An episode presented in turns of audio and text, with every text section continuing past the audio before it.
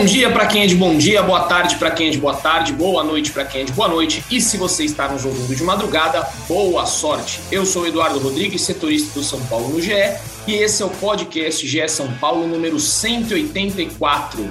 E programa este que começa de uma forma muito leve. A semana São Paulina já estou vendo ali o sorriso do Caio. O Caio hoje a segunda-feira do Caio começou bonita. O domingo já, né? O domingo ensolarado feliz da vida. É aquela segunda que você vai pro trabalho, ou o amigo do lado que torce pro outro time, torce pro rival. O, quem tá escutando aí que é mais jovem, que vai pra escola, ou o amiguinho na escola. É aquela segunda-feira maravilhosa que todo São Paulino espera e tá virando uma rotina nos clássicos, né? Rogério Ceni imparável nos clássicos com o São Paulo. Já fez aí a família, né? Quando quem já jogou aí alguns jogos igual o ping-pong de férias, você faz a família. Quando você ganha de todo mundo, e foi o que o, o Rogério Ceni fez agora vencendo o Corinthians novamente, né? Já tinha vencido em outubro do ano passado e voltou a vencer com um gol de Caleri, 52 segundos numa chuva torrencial que Caio Domingues estava lá presente para assistir e viu um show, né, Caio? Você saiu de lá com a alma lavada que o diga o vídeo do Voz da Torcida. Se você não assistiu, torcedor, vai lá assistir. Que o Caião dessa vez ele ele estava irradiante. Foi uma coisa absurda, uma coisa bonita. Seja bem-vindo, Caião. Bom, bom dia, boa tarde, boa noite. Zé, Edu. Um vídeo ponderado, né? Um vídeo ponderado, um vídeo calmo, como é normalmente um clássico. Mas eu queria começar minha participação hoje no programa aqui sendo repetitivo. Queria lembrar a todos vocês: o Rogério tem um plano. O Rogério tem um plano e pronto, doa a quem doer. Eu ouvi muita gente do outro lado, né? O pessoal do outro time falando: é, porque de novo os caras fizeram um gol no começo, e se seguraram e assim conquistaram a vitória. Cara, quem viu a entrevista coletiva do Rogério, e principalmente os vídeos dos bastidores que saíram lá, isso não foi por acaso, cara. O Rogério sabe e ele assumiu na entrevista coletiva que o time dos caras é mais técnico e realmente é. Os caras são mais jogadores, são melhores de bola ele tentou equilibrar a técnica com vigor físico, por isso ele uma escalação com muita gente jovem. Antes do jogo, muita gente reclamando: ah, o Rogério, essa escalação, não sei o quê. E o Volpe fala na, na, na pré-eleição ali: ele, ó, oh, jogo passado, os caras não esperavam a mesma intensidade. Foram lá, fizeram exatamente a mesma coisa. Depois ele encaixou ali a, a, a, a, fórmula tática dele. Não é que o São Paulo sofreu o jogo inteiro. Eu acho até que os caras tiveram até um domínio um pouco maior, mas o São Paulo teve a oportunidade de fazer o segundo, talvez até o terceiro. Então, assim, é planejada. O Rogério não fez, não conquistou mais uma vitória em clássico por acidente, não foi um gol no começo por acaso, não. O Rogério tem um plano, ele está executando muito bem esse plano. Eu acho que ele já escalou 20 jogadores diferentes inicial. E assim, ocasionalmente vai dar errado. O São Paulo pode, na quinta-feira, ter um clássico muito difícil no Morumbi. Pode ser que não dê certo. Mas se entrar com a mesma garra, com a mesma determinação, não tem por que o torcedor não ter orgulho do que vem sendo feito. Se você me pergunta, putz, onde vai chegar? Não sei, não sei mesmo onde vai chegar. Mas pela primeira vez em algum tempo, a gente começa a ver um horizonte e uma característica, uma cara para esse time do São Paulo. E é para deixar qualquer torcedor orgulhoso, porque se impôs e convenceu num clássico do tamanho que é São Paulo e Corinthians. Pois é, a entrega do São Paulo realmente foi algo a ser destacado, né? Ou até na análise que eu fiz, que está, saiu ontem, né? Publicada ontem no GE eu falo que foi bem isso que o Caio disse aí, foi a aplicação tática. Eu acho que o São Paulo se aplicou muito bem taticamente e teve muita entrega, os jogadores correndo. Você vê ali no final do jogo, o Pablo Maia precisou ser substituído com dor, Rodrigo Nestor precisou ser substituído por cansaço também, Igor Gomes ficou esgoelado. Depois a gente vai comentar algumas peças aí, já projetando o jogo do Palmeiras também, mas só para falar aí que o Igor Gomes, vou, vou colocar aqui um, uma pulguinha aí atrás da orelha do torcedor. Não achei o Igor Gomes essa ruindade que o pessoal tá falando, viu? Se entregou, se aplicou muito bem taticamente. Eu vi uns comentários, Igor Gomes péssimo, terrível, foi o pior do jogo. Não achei, discordo Nem dessas eu. pessoas aí. Achei que ele foi muito. Assim, não apareceu, né, cara? Ele não vai dar bola, ele não vai fazer lançamento, dar passe decisivo. Ele jogou de uma forma diferente ali. O Gabriel Sara um pouquinho mais avançado e o Igor Gomes ajudando na marcação. Gostei muito dele. Depois a gente fala mais individualmente dos jogadores. Mas antes, queria saber do Zé aí, o que, que ele viu do clássico. Estava de folga, mas acredito que você tenha visto, né, Zé? Estava lá tomando sua cervejinha gelada e acompanhando o clássico, não? Justamente, Eduardo Rodrigues, justamente, vendo o clássico com uma boa cervejinha gelada ao lado do nosso amigo e editor Diego Ribeiro, assistimos juntos o clássico. Aliás, um abraço para o Diego, que também escuta nosso podcast. Mas antes de falar o que eu achei do clássico, mandar um abraço para o Caio, um abraço para você, para o São Paulino, para São Paulino que nos escuta, e que há muito tempo cobram podcasts bem alegres e está tendo uma boa sequência de podcasts alegres, né, Caio? Acho que a, a, a, o mar está virando, a onda está tá virando para outro lado agora, que nos últimos podcasts a gente tem falado de, de coisas animadoras do São Paulo e eu acho que não tem como não falar de coisas animadoras do São Paulo, pelo que a gente viu no, da atuação do, do time no sábado diante do Corinthians. Há uma máxima que acho que a gente já até repetiu nesse podcast de que clássicos não se jogam, clássicos se ganham. E, e o plano do Rogério pro jogo contra o Corinthians eu achei muito perto do ideal. Obviamente que é, é impossível você executar 100% o que você planeja num jogo de futebol, porque tem a, a, vari, a variantes e a principal variante está do outro lado, que é um adversário. Né? Então, por exemplo, o São Paulo, pouco depois de abrir o placar com um ritmo muito intenso, com menos de um minuto, o São Paulo chegou a receber, por exemplo, a bola na trave do Paulinho, que vai muito da qualidade ali do, do adversário, né? Mas o São Paulo se sustentou muito bem defensivamente, principalmente no segundo tempo. Não foi tão exigido quanto o, o, o jogo parece. O São Paulo, é, acho que essa dedicação que você destacou, Edu, é, essa correria, digamos assim, né, que é um, de um time mais jovem contra um time mais velho, fez muita diferença. Né? A disposição do São Paulo foi talvez o, o fator que mais chamou minha atenção nesse clássico, de que como o São Paulo encarou o, o jogo com um peso maior do que o Corinthians encarou, talvez. Mas, independente, e isso eu acho que vem da palestra do Rogério Ceni, do plano que o Rogério falou e de como o São Paulo se preparou para enfrentar um time que tecnicamente é melhor. E isso é algo que vai acontecer na temporada, né? Porque há times no Campeonato Brasileiro que são tecnicamente melhores que São Paulo. Só que não, não quer dizer que o São Paulo não possa ter um plano que, bem executado, possa resultar em três pontos, como foi o jogo contra o Corinthians. Afinal, o São Paulo se defendeu muito bem, o São Paulo abriu o placar no começo e o São Paulo também teve chances de ampliar o marcador em algumas ocasiões. Não foi um jogo em que o São Paulo armou uma retranca e ficou esperando o Corinthians e sofreu e o Volpe foi o melhor em campo. Embora o Volpe tenha feito uma defesa muito importante no primeiro tempo, num chute do Lucas Piton ali. Mas foi, o São Paulo conseguiu. O São Paulo conseguiu deixar o Corinthians desconfortável durante a maior parte do jogo. Eu acho que isso é o grande mérito coletivo, a começar do Rogério Ceni e terminando no Caleri, né? Do, do, primeiro ao atacante, passando pela comissão técnica, que mostra que foi um plano muito bem executado, como falou o Caio. E, e acho que, como já venho repetindo nos outros podcasts, acho que a gente pouco a pouco começa a ver uma cara do São Paulo, ou algumas coisas que chamam a atenção como por exemplo a necessidade de ter um zagueiro com uma característica de saída de bola é, para o time funcionar. Sem o Diego Costa, que começou no banco de reservas, foi o Léo o titular e não o Miranda, né? E, e, e o Miranda né, perdendo muito espaço nesse começo de temporada e né, o Léo foi o cara escolhido, o Léo que estava jogando na lateral, foi titular na lateral, jogou na zaga contra o Corinthians.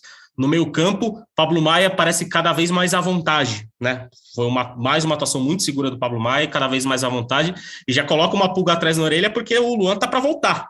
É capaz que o Luan seja relacionado para o jogo contra o Palmeiras, só que o Pablo Maia tá tão confortável parece que ele que é o titular da posição desde o ano passado.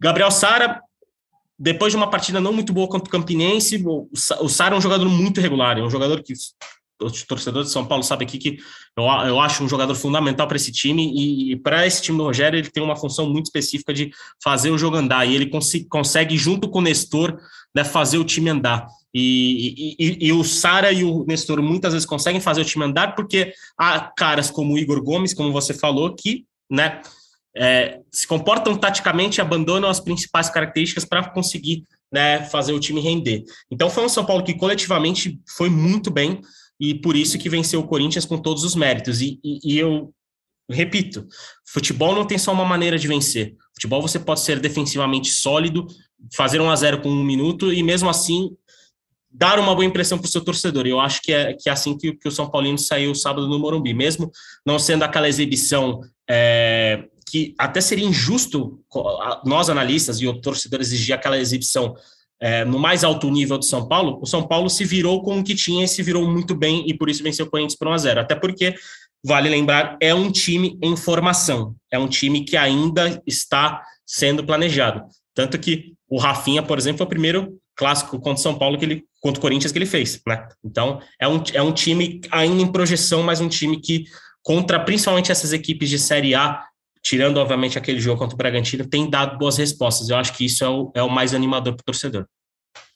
É isso aí, Zé. Eu estou de acordo. Acho que o São Paulo está mostrando uma cara agora. O Rogério sempre está dando uma cara e muito por conta dos garotos, né? Acho que a gente tem que abrir um espaço aqui para falar sobre Cotia, porque chegaram aí inúmeras peças né, no São Paulo, o Gabriel, o Gabriel Neves desde o ano passado, agora Andrés Colorado, chegou o Patrick, que está machucado, é, Nicão, Alisson, enfim, só que a molecada continua jogando e para mim foi o grande destaque da partida, assim, foram esses garotos ali, por mais que o Caleri tenha feito gol, foi muito bem na partida, mas para mim o meio de campo com Pablo Maia, Igor Gomes, Gabriel Sari Rodrigo Nestor é, destoou, achei que foi muito bem, os caras conseguiram marcar, conseguiram sair para jogar.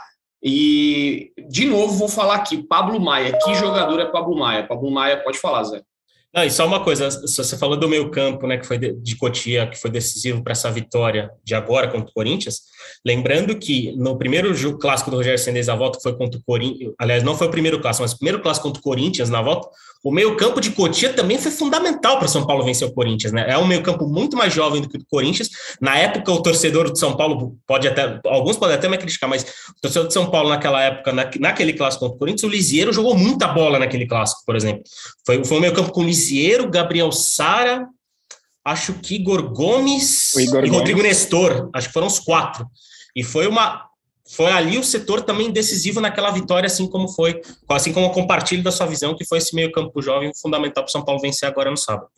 O, o Para mim, o que mais ilustra isso que vocês estão falando, teve um lance, cara, que no, no primeiro tempo ainda, que a bola sobra para o William no final do primeiro tempo. Se eu não me engano, é o William, ele vai chutar de fora da área, cinco caras pulam na bola e o Léo acaba tirando o, o perigo lá da área é, é, a entrega do São Paulo. É isso que, que, que foi o diferencial. Acho que os moleques com vigor físico, com velocidade, com vontade, foram o diferencial do São Paulo. O São Paulo teve uma entrega assim como poucas vezes a gente viu recentemente, sabe? E é isso, exatamente isso que eu falei no podcast passado, sem querer ser engenheiro de obra pronta. Eu falei, se os caras se dedicarem, correrem, se entregarem, aconteça o que acontecer, a gente vai aplaudir. E aconteceu o que a gente queria, o que a gente esperava. Os moleques estão realmente de parabéns. Cara. Não só os moleques, né? O Éder, que não é moleque, se entregou bastante. O Caleri, o Rafinha, para mim, foi o melhor em campo. Adorei a, atuação do Rafinha, o Caleri, o monstro. Acho que São Paulo, como um todo, foi muito bem. Eu concordo com o Edu. Eu achei que o Igor fez uma baita partida. Acho que talvez quem veja do estádio tem uma sensação diferente, porque ele voltava para marcar, ele deu cobertura, ele desarmou dentro da área, acho que se eu não me engano, duas vezes. Não é o papel dele, na teoria, né? Então, gostei bastante da, da, da atuação do Igor Gomes também. É, e agora o São Paulo vai ter aí, né, pela frente, como o Caio bem disse no começo do podcast, um clássico contra o Palmeiras que vai ser aí talvez a prova de fogo realmente, né, para ver como esses jogadores estão, se, se, o plano vai dar certo, né? É, nos últimos anos aí o São Paulo tem se dado bem contra o Palmeiras, o Abel dificilmente consegue ganhar e quando ganha é com muita dificuldade do São Paulo, né? Foi assim com o Crespo, agora com o Rogério Ceni e a gente vai ter um, um jogo interessante porque o, o, Palmeiras vem embalado também, venceu o seu jogo, líder do Campeonato Paulista. O São Paulo inclusive pode é, assumir a liderança geral do Campeonato Paulista nesse jogo e aí tem um problema aí que eu vejo né, nesse jogo contra o Palmeiras, que é o cansaço. Eu acho que os jogadores do São Paulo vão estar muito desgastados. Não sei como o Caio gosta de falar, o Rogério Ceni tem um plano, então deixa para ele esse plano. Mas se eu se tiver a garra, um pouquinho da vontade que demonstrou contra o Corinthians, acho que pode bater de frente com o Palmeiras facilmente e eu não mudaria a escalação, continuaria com a mesma escalação. Claro que é, o Rogério vai ver ali, vai estudar o Palmeiras, quais são as fraquezas do Palmeiras, deve mudar uma peça ou outra. Daqui a pouquinho a gente fala quem pode voltar, quem não. Mas queria saber de você, Caião, como que está a expectativa aí para o jogo de quinta? Você acha que o Rogério tem que fazer alguma modificação, é, é entrar com a mesma garra? Ainda falta alguma coisa para ganhar do Palmeiras? Como é que você está vendo isso daí? Cara, é, eu acho que esse tende a ser o jogo mais difícil do São Paulo no ano, tá? Não é só esse, eu estou falando o adversário mais difícil, porque da mesma forma que o Rogério é estudioso, que analisa o adversário, para mim hoje o técnico dos caras é o melhor do Brasil nesse aspecto. Ele monta a equipe de acordo com o adversário, ele monta time mais rápido, time mais lento.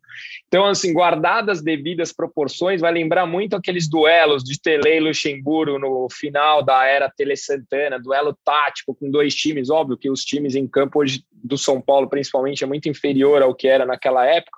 Mas vai ser um duelo muito interessante de se ver, cara. A única certeza que eu tenho é que o Rogério não vai repetir o time, porque ele não fez isso nenhuma vez, não vai ser agora, né? Ele mesmo fala que ele não divulga, que não vaza escalação e que isso tem ajudado muito a ele a surpreender os adversários. Então, eu a, a minha grande questão, até estava acompanhando o, o, troca de passes ontem à noite, o PVC estava falando isso. A única questão é saber se o Abel vai vir para cima, o que é bom para o São Paulo, ou vai jogar na defensiva, o que já não seria tão bom para o espetáculo. Aí o jogo tende a ser um 0 a 0 porque São Paulo tem essa dificuldade, o Palmeiras se fecha muito bem. Então vai depender muito da forma como que, que o Abel vai montar o time dele. Se ele vier para cima, acho que tem tudo para ser o melhor jogo do campeonato, porque são dois times. Agora eu já posso dizer que o São Paulo é muito bem treinado. E, e vou, vou, dizer mais, hein? Vou ativar o modo empolgou para o torcedor aqui. Acho que o São Paulino pode sonhar com o título do Paulistão, viu? É uma realidade, porque claro. sabe jogar contra equipes, está sabendo jogar clássicos, joga muito bem contra o Corinthians, contra o Palmeiras, contra o Santos passou o carro lá, né? 3 a 0 em cima do Santos. Então, acho que o torcedor pode se empolgar aí. Mas fala aí, Zé, o que, que você acha? Qual é a sua expectativa para o jogo de quinta-feira? Ah, acho que o torcedor pode até ficar um pouco mais animado com o jogo de quinta-feira, não só pela, pela, atuação que o time teve, como principalmente pela questão do departamento médico, né? É, o melhor zagueiro do São Paulo na temporada vai, provavelmente vai voltar para o time, que é o Diego Costa, né? E, e eu acho que é, esse é um retorno muito importante, né? O São Paulo, aliás, é engraçado, duvido que o São Paulino ou a São Paulina imaginasse que a gente aqui, dia 7 de março, fosse exaltar o retorno do, Diego Costa ao time de São Paulo, né? Porque o Diego Costa era um zagueiro que viveu uma, uma fase bem complicada, né? Perdeu muita confiança, né? Conforme foi tendo atuações ruins no profissional. E com o Rogério em 2022, ele talvez tenha voltado ao melhor nível, talvez tenha atingido o seu melhor nível no São Paulo, principalmente nesse clássico contra o Santos, né? Que acho que é, é o exemplo de atuação do Diego que a gente pode, pode né, ressaltar. São Paulo também pode contar com, a, com, o retorno do Alisson, que é um jogador, um dos jogadores mais regulares do time na temporada, talvez o reforço mais regular, o reforço que junto com o Jandrei, que melhor tenha se adaptado ao time. O Alisson treinou normalmente nesta segunda-feira e tem, tem tempo até quinta-feira né, para recuperar boa parte da forma física e pelo menos ser relacionado para o jogo. É, Luan e Patrick já estão treinando alguns dias normalmente, né? Hoje, nessa segunda-feira, também treinaram normalmente. Então, são mais duas opções que agregam, agregam bastante ao São Paulo, principalmente o Luan. O Luan a gente já trouxe várias vezes que o aproveitamento do São Paulo com o Luan em campo sobe de uma maneira bem assustadora, assim, algo na casa dos 25, 30% de resultados positivos a mais para o São Paulo com o Luan em campo. Então, São Paulo está conseguindo subir de, de, desempenho e, ao mesmo tempo, recuperar jogadores que podem é, melhorar a qualidade do time dentro de campo. Então, acho que para essa quinta-feira vai ser um teste bem interessante e, e tendo esses retornos, o Rogério vai ter mais opções para fazer variações no time. Por exemplo, é, a gente viu contra o Corinthians, o Rogério destacou muito esse trabalho defensivo dos meio-campistas, porque a gente via toda hora o Rodrigo Nestor, principalmente o Rodrigo Nestor, né? o, Renato Augusto não teve espaço em nenhum momento da partida. O Renato Augusto pegava a bola no campo defensivo do Corinthians, que é uma coisa que ele faz muito. O Rodrigo Nestor já estava na cola dele, ou, ou o Pablo Maia, ou o Igor Gomes, muitas vezes. E quanto, quanto o Palmeiras, talvez ele tenha que né, destacar um pouco mais é, algum, trabalhar no, no, setor de meio campo tendo jogadores um pouco mais rápidos, porque o Palmeiras gosta muito de contra-atacar, gosta de jogar em velocidade, principalmente pelas pontas, e essa é uma diferença que, que, que tem entre os dois times. Né? O Corinthians é um, um, time que trabalha mais pelo meio, ele reforçou esse setor, né, colocando o jogador perto do Renato Augusto, né, com pouco espaço, o William, é, William é, jogou muita bola o William do Corinthians, né? Mas, por exemplo, quando cortava para dentro, sempre tinha alguém perto ali também.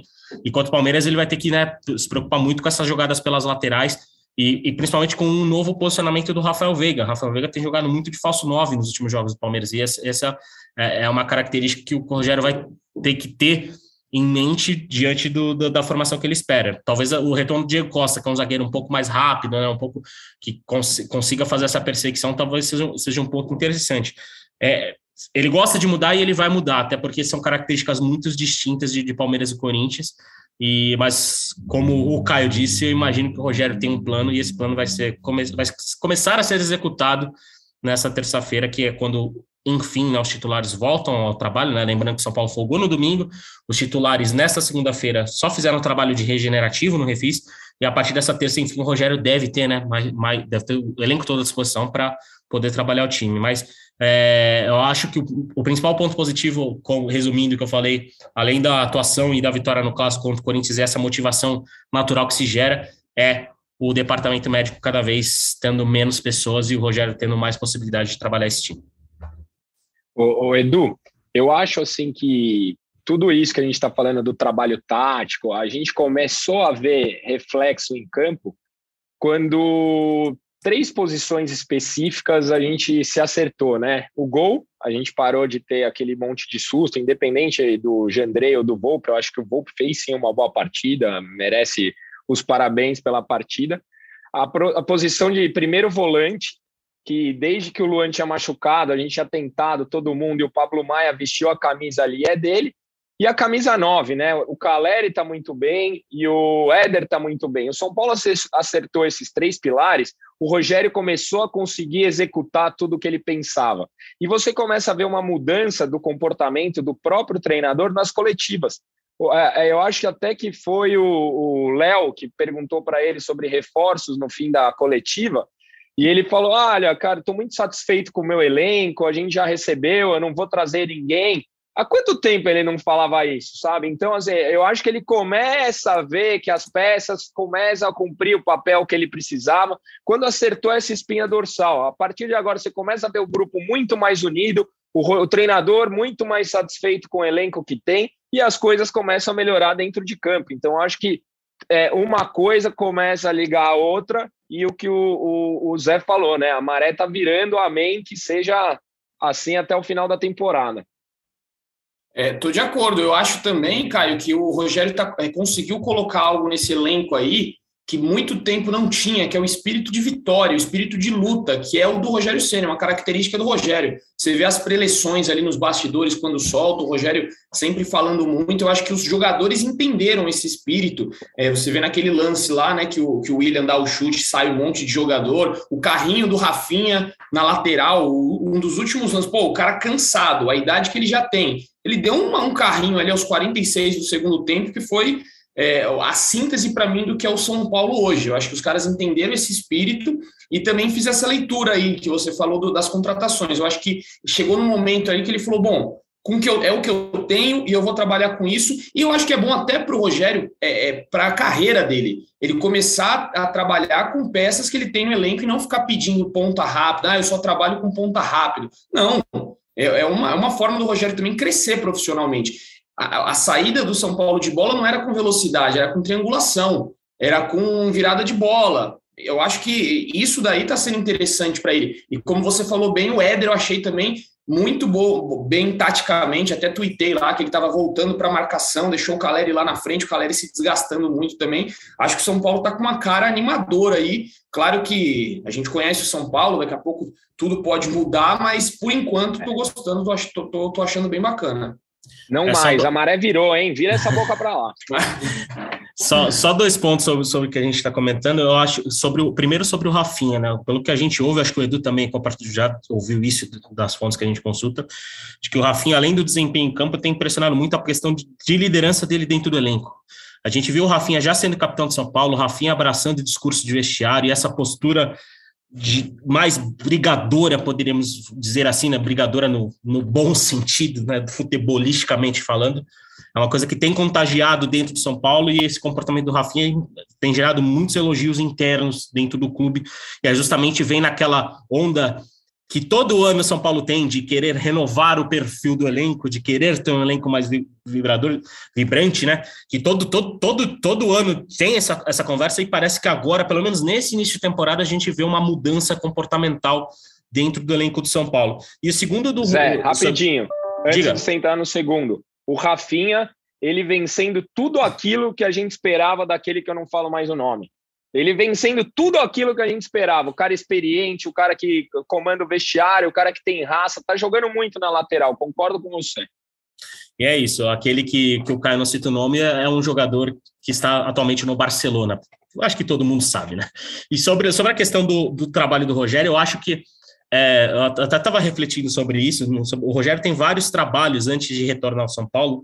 E talvez o Rogério estivesse num espírito no São Paulo do Rogério do Flamengo, que ele conseguia ter ele conseguia ele conseguia ter acesso a contratações para montar o elenco da forma que ele quer. E eu acho que o Rogério, depois de muitos fracassos em negociação, principalmente nessa questão do, do, do, do ponta rápido, ele está voltando a ser o Rogério do Fortaleza. O, o, o, o, Rogério que, com um elenco um pouco mais limitado, um elenco sem todas as opções de jogo que ele queria, e um elenco que briga muito, um elenco que é muito competitivo, um elenco que sabe se adaptar jogo a jogo. Eu acho que eu vejo um, um trabalho do Rogério mais parecido com o do Fortaleza neste momento do que com o Rogério que chegou depois de ser campeão brasileiro contra o Flamengo. E, e eu acho que justamente para esse São Paulo, né, que, que tem questões de orçamento comprometida, que não vai conseguir provavelmente trazer o ponta rápido que o Rogério quer. É ideal mesmo ter esse Rogério mais do Fortaleza, que sabe trabalhar com o que tem, do que ter o Rogério do Flamengo, que era um, um Rogério que precisava de peças específicas para poder trabalhar o time, como por exemplo no, no, Flamengo ele tinha Bruno Henrique, que é o ponta rápido que ele queria, e que no São Paulo ele não vai ter. Então ele Diremos assim, se fechou, começou a trabalhar com o que tem, e esse Rogério mais perto do Rogério do Fortaleza, que eu acho que é o Rogério ideal para o São Paulo do momento, e que a gente tem visto, principalmente nos clássicos, que o Rogério admitiu as características que o time tem em detrimento ao adversário. Contra o Santos, por exemplo, o, o, o São Paulo conseguiu se fechar, conseguiu tirar a velocidade do time, contra o Corinthians, fechou o meio, né, impediu o Corinthians trabalhasse ali pelo meio, pelos meio-campistas. Foi um time mais operário, e que saiu com duas vitórias em clássicos e, e muda o, o, olhar do torcedor pensando né, numa reta decisiva de estadual. E o Rogério tem até demonstrado mais humildade com relação a, a reconhecer as limitações do elenco e, e falar: bom, é isso que ele falou na entrevista algumas vezes. Ele elogiou o adversário, falou que os caras têm grande chance de ganhar algo grande, o que é verdade reconheceu as nossas limitações e falou: armamos um time para ganhar dos caras e ganhamos, entendeu? Acho que essa humildade faz muito bem ao Rogério e a gente, nós torcedores do São Paulo, a gente tem que entender em que lugar que a gente está nesse, eh, nesse momento. Para a gente estar em lugares mais altos, passa por entender isso que o Rogério já entendeu, a gente se colocar no nosso lugar, apoiar o que a gente tem aí e ir conquistando para chegar onde os caras estão. Hoje, infelizmente, a gente ainda está um nível abaixo. E, e, eu acho que a, as coletivas dele, né? Eu gosto muito das coletivas do Rogério quando ele fala taticamente. Eu acho que ele tem uma leitura muito boa do jogo ali. Ele explica, né? Diferente de outros treinadores. É, tenho gostado das entrevistas do Rogério essa mais uma, né, boa, ele até falou que o Corinthians vai brigar por alguma coisa no campeonato, concordo com ele, que o, o, o, time do Corinthians é muito técnico, né, e o São Paulo conseguiu, com essas deficiências aí, que tem algumas deficiências do time, conseguiu anular certinho. Eu ia esperar o prazo entrar aqui, o Felipe Ruiz, só que ele não entrou, eu ia fazer com ele aqui, mas já que ele não está, eu vou deixar para o Caio isso daí, Caio, para você fazer o seu top 3 do jogo, difícil esse daí, o top 3 positivo, e faça o seu top 3 negativo aí, que eu quero te ouvir, que eu fiquei curioso para esse jogo. Ia fazer antes, né? Vou, vou, rebobinar a fita aqui, já que o prazo não entrou, deixo contigo essa daí. Chinelinho, chinelinho prazo, hein, gente? Fogueira, hein? Ó, meu top 3, tá? Eu acho que é Caleri, muito decisivo, nasceu para jogar no São Paulo. Tá circulando um vídeo dele depois do jogo, a cara dele olhando para a torcida comemorando. Você percebe a satisfação que ele tem de vestir a camisa do São Paulo, decisivo, acho que tem cinco gols no campeonato. Meu, é, Caleri não tem como estar tá fora do meu top 3. Apesar de achar que muita gente fez, jogou muita bola, eu coloco o Rafinha e o Nestor, cara. O Nestor teve uma participação defensiva muito boa. É, eu, do jogo, eu fiquei impressionado com a movimentação do William. Quanto o William faz um papel que pouca gente faz aqui no Brasil. Ele busca o jogo, ele leva para frente, ele, ele aparece, ele dá o passe. O William joga muita bola e o Nestor ajudou ali a combater o, o que é o mais forte do Corinthians, que é o meio de campo, cara. Que time tem no meio de campo? Ah, o Renato Augusto, o Juliano, pô, o time é fortíssimo. Achei que o Nestor foi muito bem ali. E o Rafinha, né? O Rafinha, pelo papel, pela liderança, dando carrinho, deixando a galera tranquila. Então, meu top 3 positivos são esses. Vale menção para o Volpe. Se eu entrar nas menções do prazo aqui, acho que eu vou fazer 11 menções. Essas menções de... aí é. Ele rouba, é, ele rouba nas menções. É, para ficar no muro, né? só, só, uma observaçãozinha sobre o Caleri, Edu e Caio, que, uma, que é, vamos para aquela parte dos números, né? Que muito torcedor gosta. O, o Caleri tem 10 gols pelo São Paulo, nesse retorno né, ao São Paulo. É, no, ano no ano passado ele fez cinco gols num espaço de mais ou menos quatro meses de temporada. Óbvio que ele chegou no modo mais competitivo, que é o Campeonato Brasileiro, né, que é muito mais difícil que o Campeonato Paulista. Mas basicamente o, Roger, o, o Caleri é, igualou essa marca de cinco gols em pouco mais de um mês de temporada. Ou seja, o, o, o Caleri está numa fase, ele está engatando uma fase goleadora, talvez com uma média até melhor do que ele da primeira passagem dele pelo São Paulo, porque são cinco gols num espaço muito curto de tempo e gols importantes, que é uma coisa que a gente já trouxe no GE. O Caleri faz gol de pontuação. O Caleri faz ou o gol que tira o São Paulo da derrota e decreta o empate, como foi, por exemplo, o primeiro gol dele pelo São Paulo nesse retorno lá contra o Santos, né, no clássico no, no Morumbi, ou faz gol de vitória. O Caleri já decidiu jogos né, nessa temporada contra o Corinthians, né? Foi o gol que deu três pontos para o São Paulo. Ele fez o gol da vitória contra o Água Santa, mais gol, um gol de três pontos de vitória. Fez o gol decisivo contra a Ponte Preta, mais um gol de três pontos para o São Paulo. Ou seja, nove pontos da pontuação do São Paulo são extremamente ligados à participação decisiva do Calé. Não, e o do Red Bull, ele tinha feito o gol da virada. É que a gente Exatamente. como a virada da virada, porque Exatamente. ali seria outro gol de três pontos. Exatamente. Então, são nove pontos diretamente ligados ao papel do Caleri como goleador de São Paulo. E, por exemplo, contra a Ponte Preta, ele entrou no segundo tempo, ele não começou jogando aquele jogo contra a Ponte Preta, ele entrou no segundo tempo e decidiu. Então, embora eu tecnicamente tenha restrições, questões técnicas do Caleri, eu acho que o Caleri tecnicamente eh, com, questão de domínio de bola, né, é, visão de jogo, essas coisas não seja um grande centroavante, mas o Caleri sabe fazer gols. Isso é inegável e em 2022 ele tem se provado muito é, nesse ponto, fora que até a questão de identificação e tudo mais, que a gente já repetiu várias vezes, mas o, o, o Caleri tem se tornado cada vez mais fundamental e cada vez mais decisivo para o São Paulo e talvez essa seja uma das grandes notícias do time de 2022 do Rogério Ceni, principalmente pensando num segundo semestre mais competitivo de Campeonato Brasileiro. É isso aí, vamos ver então, né, o que, que o Rogério tem de plano para quinta-feira. Um jogo importante. É um jogo, na verdade, assim, é um jogo que não vale muita coisa, mas vale muita coisa, né? Clássico é clássico, mas já tirou um peso enorme, né? A vitória contra o Corinthians já tirou um peso enorme do São Paulo, que não tem lá aquela responsabilidade enorme de vencer o Palmeiras nesse momento. Claro, vencer vai ser maravilhoso para o clube, mas se perder também não vai ser nenhuma catástrofe. Eu acho que o Rogério Ceni conseguiu é, fazer com que aquela pressão que vivia em cima dele se transformasse em, em, confiança, né? Isso daí é muito interessante, desde aquela, a gente vai lembrar do episódio que ele falou lá das piscinas do, do CT, que a torcida abraçou ele no jogo, voltou a cantar o nome dele, muito louco essa, eu queria até te perguntar, Caio, você que vai para para as arquibancadas sempre aí, é, mudou muito o clima, né? O, o, Rogério e torcida, uma parada muito doida. Eu acho que você tinha até um pouco dessa rusga aí também, dele ter falado aquele negócio na época de Flamengo. Parece que o mito voltou, né? É mais ou menos isso? Voltou, voltou. Acho que hoje é, é quase uma unanimidade a, a necessidade de ter o Rogério. Obviamente, muita gente questiona o trabalho, isso como vai ter sempre. O, o que me incomodava nem é tanto, claro, me incomodou pra caramba as declarações do Flamengo, é fato. Eu, eu sou do tipo que se o cara beijou o símbolo, eu já amo, e se o cara falou mal, eu já odeio, né? Tanto que eu não falo o nome daquele outro lá. Então eu sou, eu sou desses, eu sou um cara que sou total emoção, pouquíssima razão. Mas o, o acho que o torcedor ele começou a se sentir representado quando o Rogério mudou o tom.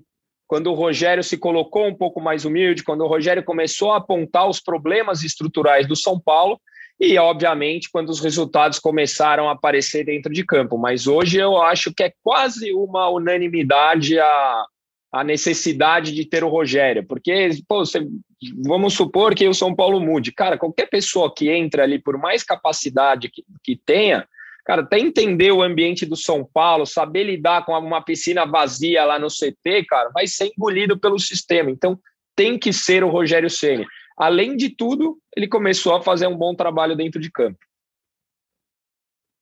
É isso aí, vamos ver como é que vão ser as cenas dos próximos capítulos que Pode falar, Zé. As cenas do será, próximo capítulo. Né? Será, será que a situação né, sobre as críticas, sobre esse discurso né, do Rogério mais defendendo São Paulo.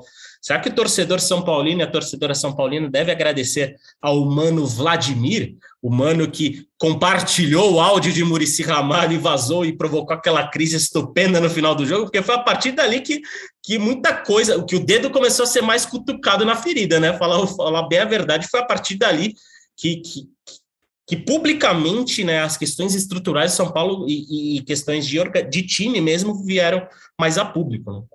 Ô, ô, Zé, você falou que São Paulo tem chance de ser campeão paulista. Se for, eu compro uma camisa e ponho o nome do Vladimir. e daí dá para o Murici, né? É. é, mas é muita, muita coisa que acontece nesse São Paulo aí que está se ajeitando. Agora, o que eu acho que está faltando um pouquinho é regularidade, e é o que a gente vai ver agora que o São Paulo vai, vai buscar nessa regularidade. Umas outras informações. Posso só fazer uma observação rapidinho? Claro, claro, desculpa. lá. Quando a gente gravou há uns cinco, sei lá, cinco semanas, três semanas atrás, a gente tinha cinco jogos pela frente, que era o Água Santa, que no momento São Paulo estava em terceiro na classificação. Aí tinha o jogo do Campinense da Copa do Brasil, não, ah, era, sei lá qual era o outro, Corinthians Santos, e o Palmeiras. É, o Santos. Santos, Corinthians e Palmeiras. E a gente falava aqui, olha, são cinco jogos que vão mostrar o que o São Paulo vai ser. Né? né. Esses cinco jogos a gente classificou na Copa do Brasil e ganhou os outros três. Então, acho que já mostrou o que o São Paulo pode ser nessa temporada. Independente do que acontecer no Clássico, eu acho que a gente vai para uma segunda fase, que eu imagino que o São Paulo vá se classificar, com muito mais confiança e com muito mais autoridade para buscar o título, que é o que vocês falaram. Você vai ganhar? Não sei, o próprio Rogério disse na coletiva, pô, de repente é um pênalti marcado, uma bola que desvia e entra, puta, tem um imponderável. Dá para ganhar? Tá, dá para ganhar. Há duas semanas, três semanas, ninguém dizia isso. Por isso que é importante para o São Paulo, né, pensando a ter uma projeção de mata-mata, terminar com a melhor campanha possível, porque cada vez estamos vendo quanto jogar no Morumbi faz a diferença para esse time. E, e, e, principalmente em clássicos, né? Tem feito muita diferença e, e, o ambiente do Morumbi faz a diferença. E tanto que os clássicos que o Rogério ganhou, tirando o jogo contra o Santos, foi, foi Corinthians venceu no Morumbi duas vezes, foi, né? Então é, é importante para o São Paulo ter a melhor campanha possível né, principalmente nas quartas e na semi, que são jogos únicos, ter o fator, fator casa como aliado. É isso aí. Bom, mudando aqui de assunto, né, passando a régua nos clássicos aí, a gente vai voltar aqui na sexta-feira para falar sobre a partida contra o Palmeiras, com certeza, mas só dar uma informação importante aqui que saiu há pouco, uma decisão da FIFA, né, de que os jogadores ucranianos e russos eles vão poder é, cessar os seus contratos com os clubes ucranianos e russos e vão poder é, se inscrever em uma outra liga. Mas aí tem um detalhe que a FIFA acabou de publicar que não vai ser só no Brasil, eles vão poder se registrar em qualquer liga do mundo. Ou seja, David Neres cada vez mais longe do São Paulo, muito difícil. A gente já falou com pessoas hoje, as coisas estão paradas entre São Paulo e David Neres. Então, acredito eu que não só no caso do David Neres, mas como de vários outros jogadores aí, é, que não devem vir para o Brasil. Primeiro, que não é interessante para o empresário, né, do jogador tirar é, o, seu jogador lá da, da Europa e trazer para o Brasil. Então, é muito provável que esses jogadores fiquem lá pela Europa e aí eles precisam ser registrados no novo clube até dia 7 de abril. O tempo aí é bastante, um né? Mês. Um mês. Tem bastante tempo aí para eles conseguirem se registrar. E aí as coisas vão ficar um pouquinho mais complicadas para os times brasileiros. O, o, empresário do Pedrinho saiu, estava na central do GE hoje, falou que já tiveram algumas procuras é, de clubes interessados no jogador. acredito eu que o David Neres é, é, um sonho distante, até porque os times que vão ter que pagar o salário, o, o Shakhtar liberando o jogador, fala, ó, então o problema é seu, aí você paga, e na atual conjuntura do São Paulo, dificilmente pagaria o que o David Neres ganha no Shakhtar, que não deve ser pouca coisa, deve ser bastante dinheiro, mas fica aí a informação. Você que sonhava com David Neres, talvez tenha que esperar um pouquinho mais para revê-lo no tricolor seria uma baita de uma contratação, né? Elevaria o patamar do São Paulo muito, muito alto, porque o David Neres é muita bola. Mas enfim, vamos ver aí o que, que acontece. É isso aí, isso aí, na verdade, é, como você bem falou, né, Edu? É, essa decisão da FIFA de abrir as janelas internacionais, principalmente da Europa, na verdade, complicou qualquer plano de clube brasileiro, porque é praticamente inviável que, por exemplo, jogadores como David Neres, o Maicon, o Pedrinho do Shakhtar, ou o Vitinho do, do Dinamo de Kiev, que são caras que né, tenham mais ter, teriam, tinham mais espaço né, e chegaram a é, flertar com clubes brasileiros né, desde, o, desde quando eles conseguiram sair da Ucrânia. É, diante de, dessa abertura de mercado da Europa, dificilmente né, vai, vai pintar algum desses destaques que elevariam muito o patamar do futebol nacional em geral, né? É, com essa abertura de mercado para a Europa, complica e complica bem, e eu acho que o David Neres é um dos símbolos, falando necessariamente isso não é só do São Paulo. Eu acabei de falar aqui que eu sou total emoção e zero razão. Se eu fosse apostar, eu diria que o David Neres vai jogar no São Paulo. Qual, qual total palpite, opinião, zero razão. Tá aí então, relato de Caio Domingues, que com certeza ativou o modo empolgou, não tenha dúvida que ele ativou o modo empolgou, porque ele já está até sonhando com o David Neres driblando ali é, pela lateral. Ia ser muito louco, né? Porque quando o Rogério, a primeira passagem do Rogério, ele perdeu o David Neres e ele disse que foi uma das grandes causas dele, do, do, insucesso dele, né? E aí poderia, o destino poderia colocar David Neres de volta a Rogério Ceni para ele ganhar aí a, quem sabe, alguns títulos, né? Ia ser muito louco essa história aí. Só, só uma observação Edu, sobre essa decisão da FIFA que é importante também a gente destacar é que só é permitido a um clube registrar dois jogadores dessa leva, né, dessa do, da Ucrânia ou da Rússia.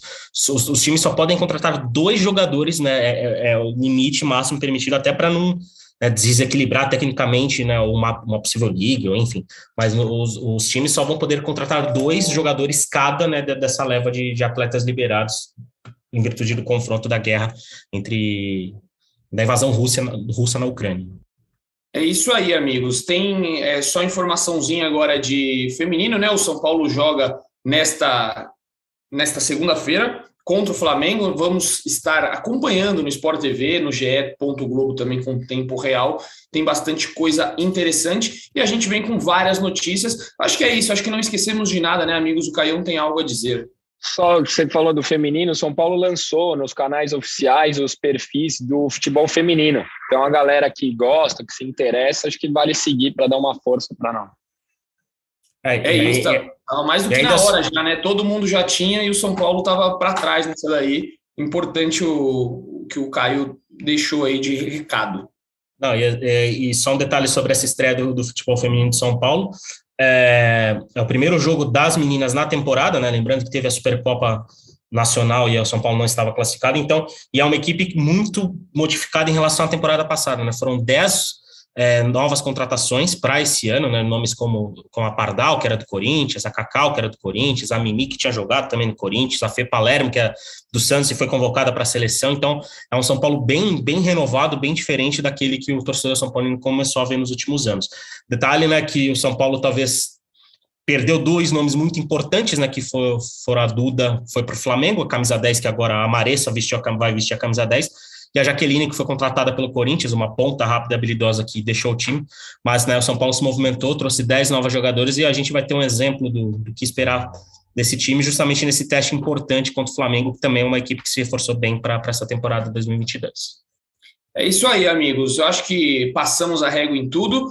Você tem alguma consideração final, Caião? Fique à vontade para falar da sua empolgação aí. Já está pensando em título. São Paulo vai esse ano. Você acha que esse é o ano? Eu briguei desses dias discutir com um colega meu que falou que de novo São Paulo ia brigar contra o rebaixamento. Falei que ele estava maluco. Falei, mas nunca. Esse ano acho que vai ser diferente. Brigar por títulos do, do brasileiro, por título do brasileiro eu acho difícil, mas pode beliscar uma copinha aí, uma copa aqui, dali, sul-americana, Copa do Brasil Qual o seu palpite aí para o ano, Caio, depois dessa sequência animadora?